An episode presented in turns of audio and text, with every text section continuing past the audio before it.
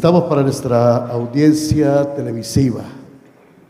Qué bueno que está con nosotros en esta hora. Soy el pastor Daniel Romero desde la primera iglesia evangélica y reformada en San Pedro Sula, que le dice Dios le bendiga a todos. Y esta mañana nos complace tener como invitado especial con el mensaje de la palabra de Dios a un hombre que es muy querido por nosotros acá, por lo menos la generación de los 80 y parte de los 90, que lo hemos conocido, el hermano pastor Esteban Clark, Steve Clark, su esposa Bobby, ellos tienen dos hijos, Alex y Crisia. No sé cuántos nietos, pero eh, actualmente desde el año 2000, el hermano Esteban está en Ecuador como misionero, ahí levantando la obra de Dios y predicando en ese país. Así que para nosotros es una gran bendición, una gran bendición tener con nosotros en el mensaje de la palabra de Dios al hermano Esteban. Bueno, hermanos, Dios les bendiga. Eh, me tiene que arreglar un poquito. Eh, aquí me siento muy lejos de ustedes, ojalá que no duela la nuca después, ¿verdad? No, sé si me puede bajar el, eh, el eco aquí. Bien. Bueno, hermanos, tengo algo en mi corazón para poder compartir con ustedes. es algo es algo crítico que está pasando en el mundo entero, creo yo. Los datos que tengo yo son de mi país, los Estados Unidos, pero otros países yo creo que están en peores condiciones. Y este, este es acerca de la casa. El hogar sin hombres, ¿verdad? Ha causado un tremendo efecto en la iglesia, en el país, nuestro vecindario, la familia. Eh, porque nosotros los hombres no hemos entendido el plan de Dios a través de nosotros. Hermano, yo no soy anti-mujer, no estoy hablando contra mujeres, yo quiero bendecir las mujeres, ¿verdad? Yo quiero darle machete a sus esposos para que sean mejores esposos, ¿verdad? Lo que pueden hacer es sacar punta ahí, eh, eh, ¿verdad? Este es para ti. Entonces el asunto es que nosotros hemos fallado en grandes respectos a estas áreas, porque no hemos conocido muchas de esas cosas, eh, por ejemplo, por los padres, por enseñanza, por la misma iglesia. Eh, yo no sabía, yo era medio ignorante en estas áreas, yo tuve que clamar a Dios, Dios, eh, mi padre no fue cristiano, entonces necesito que tú me enseñes como mi padre de cómo ser mejor padre. Entonces ahí comenzó las cosas, tuve que arrepentirme delante de mi esposa, tuve que pedir perdón de mis hijos, estaban chiquitos, por no ser la persona que Dios me llamó a ser delante de ellos. Entonces vamos a hablar un poco de estas cosas. ¿Puedo bajar allá? Tengo que estar aquí. Que no. Bueno, me voy a quedar. Es que me siento lejos, ¿verdad? Quiero ya tocar a la gente. Entonces en esto, eh, un amigo mío, hondureño, de Tegucigalpa, fuimos a visitarle. En estos últimos meses hemos, habíamos estado conectándonos con gente que no hemos visto por 20, 30, 40 años, ¿verdad? Yendo a visitar. Y Esteban no hemos visto por 20 años, no hemos visto 30 años. Ayer, eh, anteayer en una iglesia, dijo, oh, hermano Esteban, no hemos visto en 30 años, ¿verdad? Y comenzó, ¿y dónde me conoció? En tal lado usted predicó tal cosa, ¿verdad? Y tienen historias y todas las cosas. Aquí venimos ya de árbol de vida, nos vimos en tal lado. En Villanueva, no, usted nos hizo danzar allá, nos, nos mandó a hacer ollas ahí a la parte del río, ¿verdad? desenterrando el hombre viejo. Entonces, yo no recuerdo. Pero sabe algo, hermanos, eh, gracias a Dios, que vamos aprendiendo. Estuve cinco años aquí en San Pedro Sula. Mis hijos son sanpedranos, nacieron aquí. Entonces, uh, sirviendo al Señor en diferentes capacidades. Pero aprendí algo eh, cuando fui a Tegucigalpa, aprendí algo y, y cuando fui allá, nada me salió bien. Nada pasó bien. Choqué mi carro, ¿verdad? Tuve un problema con la empresa de teléfono. Eh, me vieron, me sacaron toda la línea, ¿verdad? Compré una cámara de video, se quemó, ¿verdad? Y dijeron que no hay reparación, ¿verdad? Y tantas cosas. Alguien me prestó un carro. Lo estaba imprimiendo en el latillo eh, lecciones y, le- y lecciones de, de- de enseñanza de, de la fe todas estas cosas. Entonces, el carro comenzó a hacer una bulla un poco más fuerte. Cuando llego allá, voy abajo, no tenía ni un tubo, ni un escape, no tenía nada ahí abajo, ¿verdad? Todo se cayó. Ay, ay, ay, unos días después lo hallé todo a la par de la subida allá. Lo puse el carro, lo, mandé a reparar. Fui a Choluteca para una, una, eh, seminario pastoral. Entonces, eh, se me fue los frenos del carro. Bajando a Choluteca, tengo que usar para Choluteca, se me fue los frenos. Ay, ay, estaba con los frenos de mano y, y era carro automático, no pude bajar el engranado y qué cosa. Mandé a reparar, subiendo a Tegucigalpa, se me fueron otra vez los frenos, ¿verdad? Entrando a Tegucigalpa, sin frenos, solo freno en la mano, tratando de encontrar el carro. Ay, ay, ay. Entonces, hasta llegué a un punto que ya no pude más. Yo llamé a mi pastor en los Estados Unidos, mira, todo me va mal, yo necesito ayuda, eh, no sé qué hacer. Entonces me dice, ¿quieres dinero? No, dinero no, necesito, pero necesito oración, oración, para salir de este asunto. Entonces subí nuevamente a hacer, hacer ah, ah, copias de esas lecciones. Entonces ah, estuve en un cuarto oscuro revelando los negativos y quejando, Señor, ¿qué me pasa? ¿Qué sucede? ¿Qué me está sucediendo? No entiendo estas cosas. Yo sentí una oscu- oscuridad tremendo dentro de mi ser. Entonces, al fin Dios me dijo, eh, practique lo que prediques. Hmm, Tan fácil. Practique lo que predicas. ¿Cómo? Tener el sumo gozo. Mira, el carro chocado. La aseguradora dice que no van a reparar. El carro prestado, problemas, ¿verdad? No tengo teléfono, mi cámara se quema. Se metió un ladrón en la casa también tratando de robar, ¿verdad? Entonces yo escuché un sonido a las 3 de la mañana, yo bajo la cocina y ¡boom! La tele metálica cae al suelo. Y me acerco a la ventana, un muchacho está levantando las varillas y sacando las celosías para meter, y me metí mi cara. ¡Ah! Se brincó tres metros pasando ahí el cerco y corriendo. Ya se despertaron ustedes también.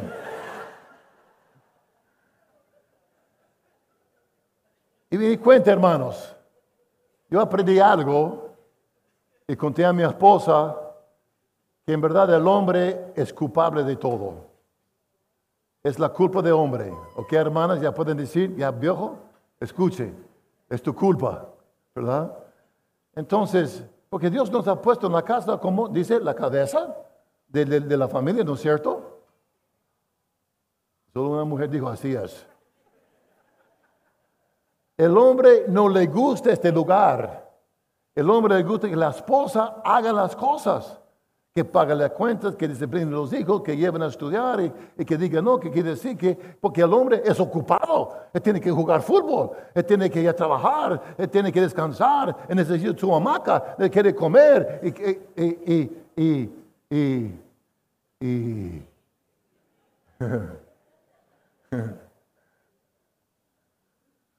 ¿Ya me entienden? Para, para ser hombre es difícil, hermanos. Así creemos nosotros.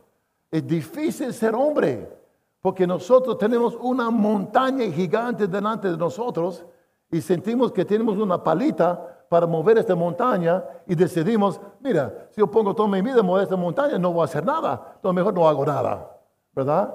Entonces esta es la actitud que muchos de nosotros como hombres tenemos porque miramos la cosa demasiado difícil, entonces no hacemos nada. Entonces la mujer viene y ponga los pantalones de autoridad en la casa y comenzaron a organizar y hacer las cosas. Y el hombre dice, qué mujer más tremenda que es mi esposa, ¿no es cierto? ¿Verdad? Cuando ella está haciendo doble trabajo. Y por ese doble trabajo hay que someter, hay que sujetarnos. La Biblia dice, sujétate. Entonces la pobrecita no tenía a qué sujetar. ¿Por qué? Porque nosotros no andamos sujetados. Dice la Biblia que Jesús está sujeto a su Padre. De que el hombre está sujeto a Jesús. La mujer se sujeta a su esposo. Pero si el esposo no está sujeto a Cristo, ¿a qué tiene la mujer a sujetarse? ¿Verdad? Entonces la mujer quiere sujetar cuando el hombre está sujeto y proveyendo y, actuando como el sacerdote de su casa, pues, buscando a Dios y trayendo la bendición a la casa. Entonces le gusta eso, para no trabajar, para no sudar, para, para estar preocupada. Y mientras que el hombre está jugando fútbol y están con sus amigos, engordando con las papas y tanta cosa, ¿verdad? Y ella, como salvaje, no salvaje, como esclava de la casa. ¿Verdad? Entonces, pero nosotros hombres, estamos hablando de los hombres hoy. Hombres, levanten la, mano. Todos los hombres, padres, esposos, ¿verdad? Estoy hablando de ustedes.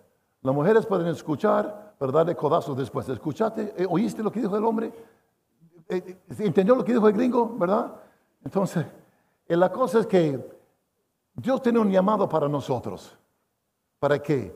Para enseñar, para entrenar, para discipular, para buscar a Dios, para tener bendición de la casa, ¿verdad?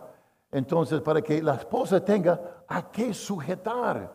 Su corazón quiere entregarle a su esposo eh, y sujetar y obedecer, pero necesita a qué. Necesita un hombre que está entregado a Cristo, que busca al Señor, que tiene dirección de Dios, que tiene luz de Dios, que tiene revelación de Dios, para poder guiar la familia, proteger la familia y sostener la familia correctamente y dar visión a la familia sobre lo que quiere de ellos. Entonces ella dice, ah, está de acuerdo, estoy de acuerdo con esta visión, yo me sujeto. Y ella respalda a su esposo en estas cosas porque siente el mismo Espíritu de Dios diciendo que sí, que amén. Su esposo está escuchando correcto. Síguele, ayúdele, apóyale. Y en verdad, la esposa es la que afirma la prosperidad del esposo. Aleluya. Dice la palabra, si no tratas bien a su esposa, es mis palabras, si no tratas bien a su esposa, sus oraciones estarán estorbados. ¿Está conmigo? Y si sus oraciones están estorbadas por no tratar correctamente a su esposa, entonces su fe no crece, usted no va a recibir de Dios y nada va a pasar. Aleluya. Muchos hombres hay aquí. Muchos, muchos padres están aquí. Muchos esposos están aquí. Entonces yo quiero retarles un poquito. En mi país, en mi país, algunas encuestas que hicieron, dice 90% de los presos son hombres. 90%. Yo tengo, mire, un montón de papeles con datos, pero solo voy leer algunos, algunos pocos. 90% de los hombres en la cárcel, 90%, 90 de la gente en la cárcel son hombres. Y 75% de ellos vienen de hogares sin padre. 75% padres sin, para acá. Hogares sin padre. También 53 de los suicidios vienen de padres sin, casas sin padre. Entre los jóvenes, cinco veces más aptos los jóvenes que vienen de casa sin padre, aptos para suicidio. Cinco veces más que normal. Y los que huyen de la casa de joven, 32 veces más aptos a huir de la casa por no tener padre en la casa. Y 80 y, más de 80% tienen problemas de conducta en la escuela y este sistema. 80% repiten el problema de su padre. 71% no gradúan ni de colegio, ¿verdad? ¿Por qué? Porque el padre no está en casa. Una cosa que no está aquí, la mayoría de la gente que no tenía padre en la casa no terminan lo que comienzan. Terminan proyectos, terminan, comienzan proyectos y desarman cosas. Pero sabe algo, no termine nada. Dejan las cosas así. El padre y su presencia ayuda a los hijos lo que comenzaste a terminar. Lo que hace es terminar, completar las cosas. Pero papi, la escuela, que terminar. Y váyase a estudiar, váyase a la universidad, terminar, graduar, hacer las cosas, completar, lavar el carro bien, lustrar los zapatos bien, ¿verdad? No a medias. ¿Están conmigo, hermanos? Cuando yo era niño, cuando era joven, mi lugar era lavar el carro, cortar el césped y sacar brillo los zapatos de mi padre. Mi padre jugaba golf. Entonces ya venía ya encostrado con, tierra y, todo ahí de, jugar golf. Era mi lugar de limpiar sus zapatos, lavar el carro y cortar el césped. ¿Quién en mi casa ahora lucha los zapatos? ¿Quién en mi casa lava el carro? Bueno, yo doy afuera, mi esposa me ayuda en la parte de adentro. Está más, más, más alto de adentro para limpiar adentro, que se mira bonito, que huele bonito. ¿ven? Yo lavo de afuera. ¿Quién corta el césped? Yo. Porque es algo que yo aprendí de niño. De siete años yo estaba cortando la césped porque mi madre ya tenía gemelos, estaba de este tamaño y ya no pudo más. Entonces la cosa, cosa que uno aprende por la presencia del Padre sigue en su vida como, como un, hábito, ¿verdad? Entonces, ¿por qué? Es algo que uno va aprendiendo. Entonces, en esas cosas, hermanos, hasta chicas, eh, tres veces más aptas, una joven, de, salir embarazada por falta de padre en la casa. Tres veces más apta. Oye, hermanos, nosotros, nosotros mismos, por no estar en la casa o por no estar involucrado en la casa, puede estar en la casa, pero, ay, estoy, tengo sueño, ay, y ve a tú los hijos, mi, amor, y atiende las cosas, yo estoy, y claro, está cansado, ya está trabajando, pero la cosa más importante es su familia, el bienestar de ellos. No solamente provee, proviendo vestido, casa y este tipo de cosas. La palabra dice en Mateo, los que no conocen a Dios buscan la comida, la ropa y la casa. ¿Qué dijo, qué dijo Cristo? Más buscar qué? primeramente el reino de Dios y su justicia y las cosas que buscan los que no conocen a Dios serán añadidas a nosotros. Tiene el concepto que estarán corriendo por atrás para alcanzarnos. ¿Verdad? Cuando no están en la playa tratando de huir de una ola grande. ¿Verdad? Muy difícil, ¿no es cierto? Uno está corriendo, el lago le detiene, entonces el ola viene y le, le traga. Así es la provisión de Dios. Buscándole a Él, buscando nuestra posición en correcta, buscando su justicia, ¿qué sucede? Entonces la bendición de Dios viene queriendo devorarnos porque Dios lo manda, porque estamos buscando primeramente a Él. ¿Verdad? El reino más importante. No la comida, no la casa, no las cosas. No que hay que pagar, aquí esto. Sí hay que hacer estas cosas. Pero cuando uno busca la presencia de Dios, cuando busca ahí, yo no estoy hablando, hermano, de no trabajar. No estoy hablando de eso. Estoy hablando de prioridades. La prioridad más grande es usted y su familia. Este es. En la iglesia dice que somos hermanos. Somos hermanos, ¿verdad? Todos los términos que miramos hacia la iglesia son hermanos familiares, ¿verdad? El amor de Dios, es nuestro Padre, Jesús es nuestro hermano mayor, somos hermanos en Cristo. La iglesia es la novia de Cristo, Cristo es el esposo o el, novio de la iglesia y la boda de Cordero y sigue y sigue y sigue. Las fiestas que hacían en el Antiguo Testamento eran fiestas familiares, ¿verdad? La Pascua, los, tabernáculos eran fiestas familiares que se celebraron en la familia. ¿Están conmigo? Y una, mm, en Génesis capítulo 18, verso 16, comienza a hablar de este principio. Dice, los varones se levantaron de ahí y miraron hacia Sodoma y Abraham iba con ellos acompañándolos. Y Jehová dijo, encubriré yo a Abraham lo que le voy a hacer. Voy a esconder lo que voy a hacer. No, y dice, haciendo de ser Abraham una nación grande y fuerte, habiendo de ser bendita en todas las naciones de la tierra. ¿Verdad?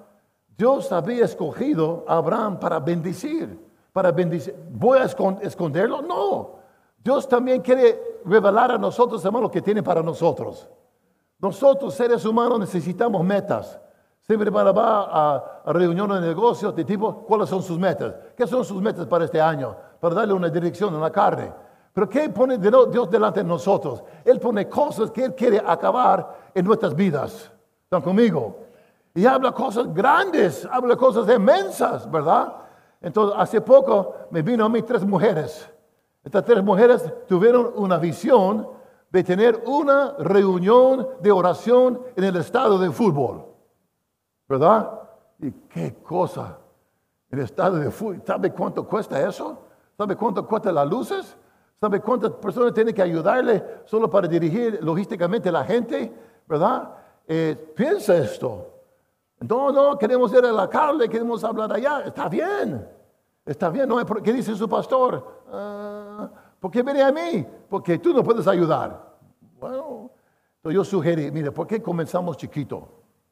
¿Por qué no comienzan 10 grupos de oración, 100 personas en cada uno? Y ella va a tener mil personas para apoyarle, para ayudarle en el estadio. Ahí comienzo, ¿verdad? Ok, ya me escribieron viniendo para acá, ya comenzamos el primero, ¿verdad? Entonces el asunto, el asunto que quiero hablar, Dios quiere mostrarle grandes cosas. Dios ha mostrado grandes cosas a ustedes. Cuando yo fui a Cuenca, Ecuador, hace muchos años estuve ahí, entonces eh, yo no hablaba español, eh, tenía cinco versículos memorizados y cinco preguntas y la oración de pecador en mi bolsillo, ¿verdad? Entonces yo hacía las cinco preguntas, ¿sabe por qué fue escrito la Biblia? Le daba los versículos y somos pecadores, daba los versículos así. Ahora, ¿quieres ver a Cristo? No importa lo que decían, agache sus cabezas y cierra sus ojos y repite conmigo, Padre Santo. Entonces, algunas personas recibieron a Cristo y son pastores y misioneros hasta hoy, ¿verdad? Pero la cosa es, hermano, eh, si Dios me dijo que todo, yo estaba quejando, nadie quería escucharme. Yo, yo hacía señas en la tierra, hacía una cruz, Jesús, la cruz, porque no sabía decir morir, ¿verdad? Muerto, muero, morir, entonces, ¿cuál es? Yo no sé. Jesús en la cruz era el evangelio completo para mí. Pero sabe algo, hermanos, Dios tocaba gente. Por la pura misericordia, Dios tocaba gente. Yo también jugaba básquet, ¿verdad? Entonces, porque no, no tenía nada más que hacer, aprender español y jugar básquet. Entonces, esta ciudad era totalmente entregado a básquet, más que fútbol. Entonces, ah, usted es gringo que juega básquet, pase adelante. Somos católicos, necesitamos escuchar la palabra de Dios. Ok, cinco versículos, agaste la cabeza, repite conmigo. Y dice aquí, habiendo de ser Abraham una nación grande y fuerte, y habiendo de ser benditas en él todas las naciones de la tierra. ¿Por qué? Dice, porque yo sé, aquí está hablando Dios, porque yo sé que mandará a sus hijos y a su casa después de sí, ¿verdad? Mandará, entrenará, eh, ministrará, ayudará. Entonces, ¿para qué? Para que ellos guarden Guarden el camino de Jehová haciendo justicia y juicio para que haga venir, haga venir que Jehová sobre Abraham lo que hablaba acerca de él. Cuando nosotros comenzamos a tener cuidado en las cosas de Dios, ministrando a la familia, ministrando a nuestros hijos, enseñándoles cómo adorar a Dios, orando juntos en la casa, haciendo la cosa primera como hizo Abraham, porque yo sé que Abraham mandará a sus hijos y sus casas desde qué? Que guarden que hagan, que pongan en práctica los caminos del Señor. Ahí está. Entonces la casa es el lugar donde nosotros comenzamos, hermanos, no donde terminamos. Ay, que yo lo llevo a la escuela o yo lo llevo a la iglesia, yo lo llevo a la escuela dominical. Esto no depende del pastor, esto no depende de las maestras de la escuela dominical. Ellos están para apoyar lo que están haciendo en sus casas. La casa es el lugar de formación, es el lugar de, causarles a creer, a, a, dar, poner en práctica las cosas, no la escuela. Mira, la escuela ahora día ya, no tienes voz ni voto. ¿Verdad? Yo recuerdo cuando las niñas tienen que pedir permiso para poner aretes en sus orejas, ¿verdad? Si no tuvieran esos llanos, prohibido. pero al mismo tiempo pudieron ir y tener un aborto sin permiso.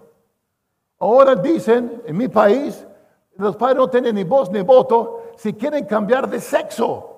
Si están confundidos, no, yo nací hembra, pero soy varón. No, yo nací varón, pero yo soy hembra. ¿De dónde vienen tantas cosas tan tremendas y no entiendo yo?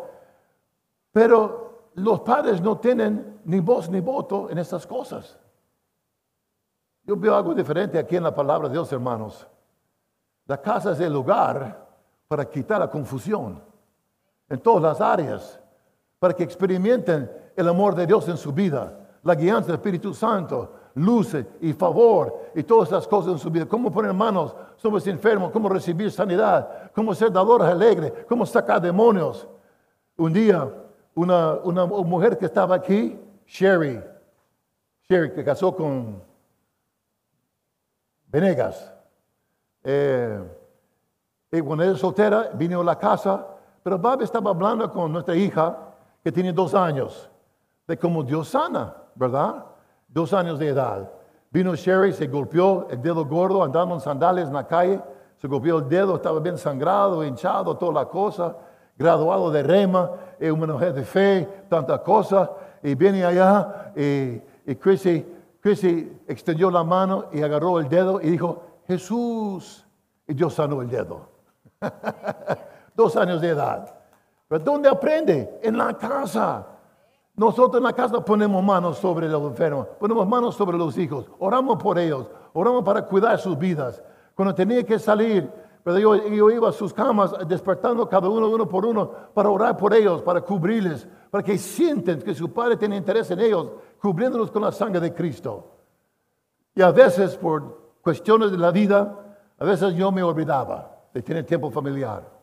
Papi, papi, no hemos tenido tiempo familiar todavía. Ah, perdón, ya vamos a hacerlo.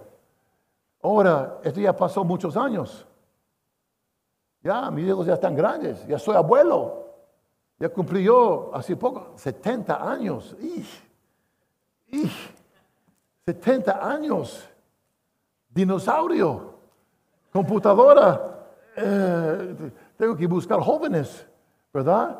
Eh, si no tengo una copa, me rompo con esos soles, apacho un botón, ya estoy perdido yo, ¿verdad? ¿Ya me entienden algunos? ¿Se recuerdan cuando uno tiene que dar la vuelta al televisor? ¿Se recuerda? Oh, estamos ya algunos. ¿Se recuerda el teléfono que dice ring, ring? ¿Se recuerda? Y toc, toc, toc, toc, ¿verdad? Ah, ok. Pero Abraham encontró algo. Dios escogió. Dios manifestó a él, ¿verdad? La cosa que él quería hacer a través de él. ¿Por qué? Porque él dijo, yo sé que mandará a sus hijos y a su casa después de sí, de enseñarles, de educarles, de entrenarles. ¿Para qué? Dice, para que guarden el camino de Jehová, haciendo justicia y juicio, para que haga venir sobre Abraham lo que ha hablado acerca de él. Cuando Abraham comenzó a enseñar, a mandar y a, a su familia, esto causó la bendición de Dios venir sobre él. ¿Para qué? Para que todas las naciones de la tierra sean bendecidas. Nosotros somos bendecidos hoy porque Abraham hizo algo que agradó el corazón de Dios, que mandó a sus hijos y a las casas para que guarden las cosas de Dios, enseñando, entrenando, viviendo estas evidencias delante de ellos, para que cuando ellos salieron eran igual a sus padres. Yo en Tegucigalpa hace unos años atrás conocí un par de hermanos. Le decían a ellos los cholos. Tenía un restaurante por un tiempo ahí por el estadio los cholos, porque no eran la misma edad, pero se parecían bastante. Entonces, ellos hablaban así. Oh, hermana Esteban, ¿cómo estás? Mucho gusto. Y su hermana Chochi, que le llamaban a ella, también, oh, hermana Esteban, ¿qué tal? Mucho gusto, ¿verdad? Entonces, ¿qué cosa? ¿Pero cómo? Y un día vi a la mamá, la mamá, hola, ¿cómo estás? Dios bendiga, ¿verdad? Nada de Y un día estaba en una convención de los hombres de negocio, entonces un señor me, se acerca y dice, parece que usted conoce a mis hijos. Entonces, con comenzó, yo conozco a sus hijos. ¿Por qué? porque estaba imitando su padre. Su padre era su héroe, su padre era su proveedor, su padre era hombre de Dios, su padre honraba al Señor, daba primer lugar. Entonces dice la palabra, el honor de los hijos son sus padres, hermano, son sus padres. Sus padres quieren imitar los hijos, ¿verdad? ¿Para qué? Para que sean iguales o mejores. Nosotros construimos una plataforma para los hijos. Yo comencé en el suelo, porque no venía de familia cristiana, pero creciendo así ya, yo entregué una plataforma para mis hijos. Comenzar aquí, no abajo, ¿verdad? Era más fácil la vida para ellos. ¿Por qué? Porque yo, quiero que, yo quería con ustedes dar a ellos lo que yo no tenía. Entonces, le di un coche ahí a mi hijo un día, eh, no quiero yo esto, pero y vamos a volar aviones. Eh, no, no quiero esto, ¿verdad? Entonces, pero yo dejé una plataforma para él. Quizás los mismos gustos, no, pero de vida, enseñando la palabra de Dios, orando en familia, en acuerdo, viendo Dios mover en nuestras vidas, y eh, Dios contestando sus, oraciones, porque en aquellos días yo estaba dedicando seis semanas a cada familia de la iglesia. Entonces yo fui a la casa de un hermano, pero su familia tiene que estar presente para enseñarle a él cómo ser la cabeza en su hogar. Cosas básicas. Pero la familia tiene que estar presente para mantener a su padre eh, en buen lugar. Papi, el pastor le dijo, mira papi, este no está bien. Mira, mira, hace poco en Tegucigalpa me sacó un hombre, eh, Carlos Mercado, es un electricista. Entonces me decía hace años atrás que quiere comenzar un negocio. Entonces yo hice un panfleto para él, ¿verdad? De mi computadora, imprimí, lo llevé como un ejemplo. Dije, mire, si quiere, repartir eso en todo su barrio y va a ver. Entonces él tomó los panfletos y repartió en todos los barrios y boom, le comenzaron a llamar. Y comenzó a ganar mucho dinero, ¿verdad? Pero por una razón, dejar de usar este panfleto y lo cambió y nadie le llamó por seis meses. Y su hija dijo, papi, lo que hizo hermano Esteban era ungido. Necesitas arrepentir y poner de nuevo este muñeco que él puso allá, ¿verdad? Entonces él vino después de todos estos años, 30, por lo menos 25, 24 años, vino y me mostró al hermano Esteban, quiero contar que usted me hizo esto y comencé mi negocio con este asunto que usted dijo y la gente me llamaba, ganaba mucho, pero un día lo bajé y nadie me llamaba. Entonces hablaba como su hijo le arrepintió y comenzó a usar de nuevo y está feliz otra vez. Lo que yo hice no era nada. Era una idea que yo tenía, ¿verdad? Entonces, repartir a la gente, darle chance, ponen su teléfono, ponen cara sonriente, ¿verdad? Que van a confiar y ya le van a llamar. Vinieron y llamaron. Ahora, el panfleto no era nada, era una idea de Dios. Dios da ideas, enseñando a sus hijos de responder a las ideas que Dios pone en su corazón. Yo una vez tuve una idea sobre monitores, ¿verdad? ¿Por qué no podemos hacer un monitor que sea para computadora y para televisor? Yo fui a uno aquí que es muy sabio en esas cosas le pregunté, ¿se puede hacer tal cosa? Pensando, no, es otro idioma, esa cosa aquí, eso está allá. Mi falla fue, no registré una, una patente. Porque mira, estas cosas, todos tienen en su casa un monitor que es televisor y esta pantalla tem para su, para su computadora. Oye, hubiera sido un millonario ya, ¿verdad? Pero ideas vienen de Dios. Dios nos da una creatividad. Dios nos ayuda a nosotros tremendamente. Conocí un muchacho en Quito, Ecuador, eh, que era hijo de ingeniero de HCJB, eh, la voz de los Andes. Era una emisora de radio de baja corta, no baja corta, anda, onda corta. Y por poca energía puede cubrir todo el mundo con las prédicas de Rusia, de China, de todos estos lugares. Y toda esta gente estaba ahí predicando. Su padre era, uno de estos ingenieros, era estudiante, fue a la universidad y tuvo una idea de cómo crear una máquina para moler chatarra Y la misma máquina separaba todas las cosas, plástico, y aluminio y metal, hacía todo esto. Jovencito se jubiló. Jovencito se jubiló. Por una idea, una revelación que viene de Dios. Hermanos, nosotros enseñando a nuestros hijos, no solamente no fallen en los estudios, pero aumenten en inteligencia. La palabra nos dice en Salmo 119 de que pues meditar en sus estatutos, sus mandamientos, he adquirido inteligencia. He sabido más que mis mismos enseñadores o mis profesores o los maestros. ¿Por qué? Porque estamos sintonizados al creador de este universo.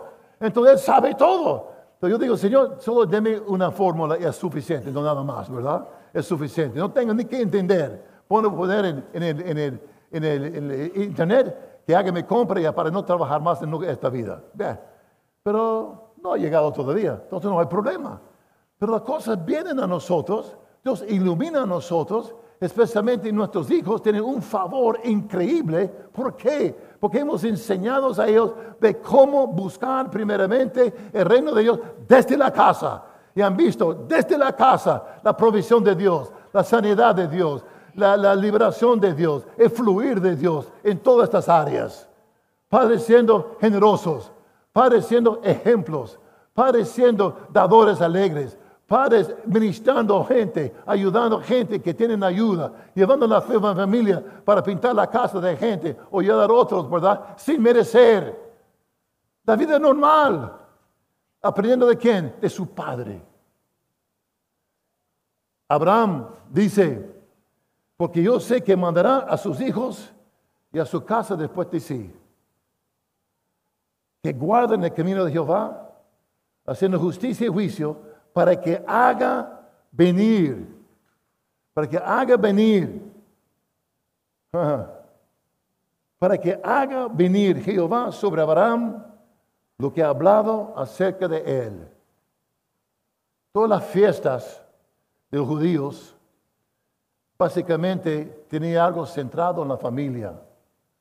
Muchos estaban celebrados desde la casa. La Pascua, ¿dónde celebraron? En la casa. ¿Quién es responsable para inmolar, el cordero? ¿Quién es responsable para tomar la sangre y rociarlo en los, potes y dintel de la casa o la puerta principal? ¿Quién es responsable de escoger el cordero y guardarlo ahí? ¿Quién fue, quién fue responsable para inmolarlo, verdad? Matarlo. ¿Sabe quién fue? Mi esposa. No, no, no. El hombre de la casa, el cual nadie pudo tomar su lugar. Era él. Hermanos, la tradición nos habla mucho de esto. Sí, es difícil ser hombre. Pero hermanos, nosotros tenemos que poner los pantalones, decir a su esposo, por favor, te voy a regresar mi falda o su falda, deme mis pantalones. Y no estoy hablando de mujeres no andar en pantalones, no es eso. Estoy hablando de autoridad, de su papel, del orden de Dios en su casa, el llamado de Dios sobre su vida, de ser hombre. En el mundo este, el hombre menosprecia, o el mundo menosprecia muchos hombres. Usted no mira muchas mujeres botadas en la calle borrachas, ¿no es cierto? No mucho. ¿Quiénes miden? Hombres, mayormente. Hombres botados en la calle el, diablo deshaciendo el figura de la imagen de Dios por completo. ¿Verdad? Qué, miseria. Pero el asunto que Dios quiere levantar al hombre para que sea la cabeza principal en su casa con la autoridad de orar, de buscar a Dios, traer la bendición del Padre para que la familia sea, sea bendecida. Y la mujer se sujete porque le gusta, le quiere este tipo de cosas. Cada mujer desea, voy a hablar aunque no me dicen, porque yo tengo esposa. Cada mujer desea que el hombre sea la cabeza espiritual de la casa, el sacerdote de su hogar. Amén, hermanos. Ok, díganlo más fuerte, hermanos. Su esposo está un poco sordo, díganle más. Ok, dale el codazo también, ¿verdad? ¿Oíste vos? Eh, la primera vez que yo prediqué algo de esto fue en Tegucigalpa, hace muchos años. ¿Y sabe quiénes se resistieron a mí? No fue las mujeres, fue los hombres. ¿Qué pasa? estamos bien, estamos cómodos viviendo así. Mi esposa es buena, ella trabaja bien, organiza la casa, hace las cosas, cuida de los hijos, lo lleva a la escuela, bla, bla, bla, y yo disfrutando de una mujer tan tremenda, ¿verdad? Y la pobrecita, ¿verdad? Ay, ay, ay, ya sudada, ya trabajaba duro, el hombre no levantaba ni un dedito, entonces, porque no hacía las cosas ni bien. Entonces, no, deme a mí lo voy a hacer, ¿verdad? Ah. Yo pensaba, ay, qué bueno. Dijo que no. Entonces comencé a aprender que a mí me toca. Entonces, hermanos, para no destinar nuestros hijos a una ruina, no todos, pero la mayoría, iría a una ruina por una falta de padre. un padre involucrado en sus vidas. Un padre que toma interés en ellos, un padre que comparte su corazón, que enseña a su hijo de no repetir lo que él hizo, para no caer en las mismas trampas, que dice la palabra de Dios, cómo poner en práctica la palabra de Dios. Vengo conmigo, hijo, vengo conmigo, hijo, para, para ver, vamos a orar, vamos a hacer varias cosas juntos. La gran diferencia, hombre de familia. Yo deseo que todos los hombres se pongan de pie. Y todo ser masculino, póngase de pie. Muchachos, niños, padres, abuelos, hermanos, voy a decir algo, es tu culpa. Es mi culpa. Nosotros necesitamos arrepentirnos. Todas las semanas están de acuerdo. ¿Qué pasó en el principio? En el principio Dios vino buscando, Adán, ¿qué pasó? Estamos buscándole, ¿qué sucedió? No estabas. ¿Y qué fue la respuesta de él? Básicamente, esa mujer. Ella es culpable. Esa mujer que tú me diste, ¿verdad? Ay, ay, ay. Pero Eva fue responsable. Adán fue responsable. Amén, hermanos.